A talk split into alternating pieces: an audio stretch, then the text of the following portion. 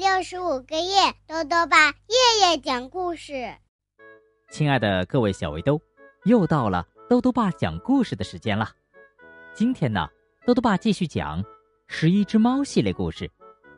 今天要讲的故事是《十一只猫变猕猴》。故事的作者呀是日本的马场灯，张英英翻译，由新星出版社出版。十一只猫出门打猎，可是却一个个变成了猕猴，这是怎么回事呢？一起来听故事吧。十一只猫变猕猴。哇，今天也是个好天气。那好，兄弟们，我们出去打猎吧。哦，出发喽！十一只猫出门了。走在前面的是虎猫队长。在森林深处有山鹫窝。就在这个时候，十一只猫听到了扑通扑通的声音。哎哎哎！在森林边上的泥塘里，有一个从来没见过的家伙。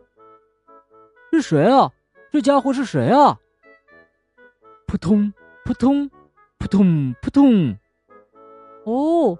它是恐龙，啊，是恐龙，咦，还是个恐龙宝宝呢？哦，它从泥塘里上来了，哎呀，它浑身都是泥巴，哇哇！小恐龙扑棱扑棱的抖掉身上的泥水，然后走掉了。第二天，十一只猫又遇到了小恐龙。哎，那是泥塘里的那个泥猴。是啊，是泥塘里扑棱的小恐龙，它在悬崖下面做什么呢？好像在哭呢。嗯哼，嗯哼，他在哭，他在哭。怎么了，那个泥猴？我知道了，他是从悬崖上掉下去的了。那是因为他上不来，所以才哭的吧？嗯哼，嗯哼。那好，我们把他救上来。好，救他上来。十一只猫拿来了粗绳子。虎猫队长朝悬崖下喊道：“喂，你好，把身体套进绳子里，紧紧抓住绳子。”呜呜，好了，大家一起往上拉。嘿呦，嘿呦，嘿呦，嘿呦。哇！猕猴上来了！猕猴上来了！哦哦！猕猴上来了！小恐龙甩了甩尾巴，跑进了森林的深处。很久以后的一天，嘿，你们好啊！哇，猕猴出现了！好多天不见，猕猴已经长大了。嘿，嘿，小猫们。全都过来，全都骑到我的背上来。小恐龙说：“哎，你要驮我们大家吗？”十一只猫爬到小恐龙的背上，排成一排。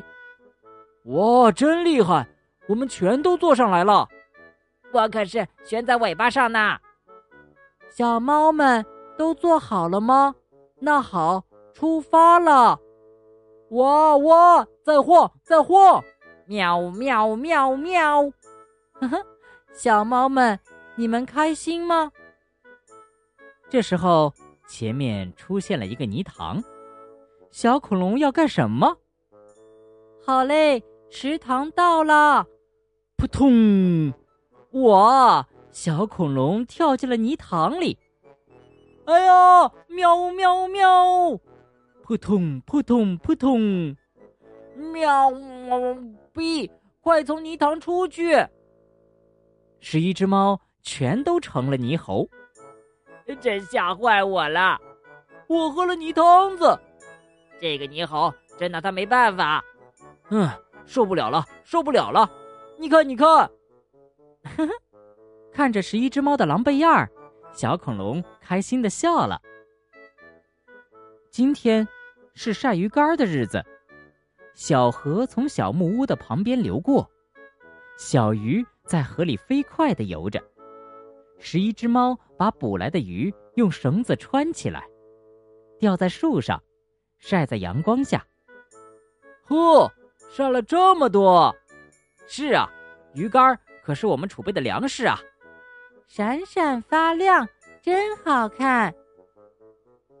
嘿，大家好！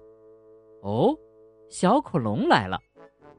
这是山上的苹果，你们吃吗？哦，是礼物吗？哎呀，这可是太谢谢了！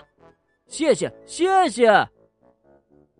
呵呵，那么鱼竿我就拿走了，再见。哎哎，怎么回事？怎么回事？哎呀呀，原来是想用苹果来交换呀！那我们可不换。可是小恐龙把鱼竿全都拿走了。过了几天，十一只猫到森林里去，看见小恐龙在睡午觉，叽里咕噜，叽里咕噜。好，要为鱼竿的事报仇，教训教训你好。喵喵，嘘。十一只猫悄悄地靠近小恐龙，把绳子绑在它的尾巴上，然后。在绳子的另一端压上好多小石头，准备。十一只猫躲了起来。小恐龙醒了，它一动尾巴，只听哗啦哗啦哗啦，咚咚咣咚。小恐龙吓得跳了起来，向森林深处逃去。作战成功了。从那以后啊，小恐龙的身影就消失了。你说，它究竟到哪儿去了呢？小恐龙是到远处的什么地方去了吧？我们好像伤害了它，不知道猕猴现在怎么样了。夏天一过，秋天来了，然后刮起了寒风，十一只猫躲在小木屋里过冬。不过，天气又一点儿一点儿的变暖。不久，春天来了，又是新的一年。在一个天气晴朗的日子里，小恐龙突然出现了。哇，是你好！哦，他带着孩子呢，带着三个呢。你好，嘿，小猫们，你们都好吗？哇，十一只猫跑了过去。哇，又长大了！十一只猫跳到了恐龙的背上，真大呀！因为你好已经是大人啦。哼哼，小猫们都坐到背上来了吗？那好，出发喽！恐龙慢悠悠、慢悠悠的走起来。哇哦！喵喵喵喵！嗯，小猫们，你们开心吗？好嘞，池塘到了，扑通，扑通，扑通，扑通，扑通，哇哇哇！十一只猫又都变成了泥猴，哼哼，大家都是泥猴了。可是这一次啊，十一只猫也觉得开心极了。好了，小围兜，今天的故事讲完了。故事里的猕猴原来是一只恐龙啊。豆豆爸要告诉小围兜，恐龙曾经是我们地球上最强大的动物，可是，在六千五百万年前，它们却突然全部消失了。所以呀，我们现在都没有办法看到活着的恐龙了，真是一件奇怪的事情啊！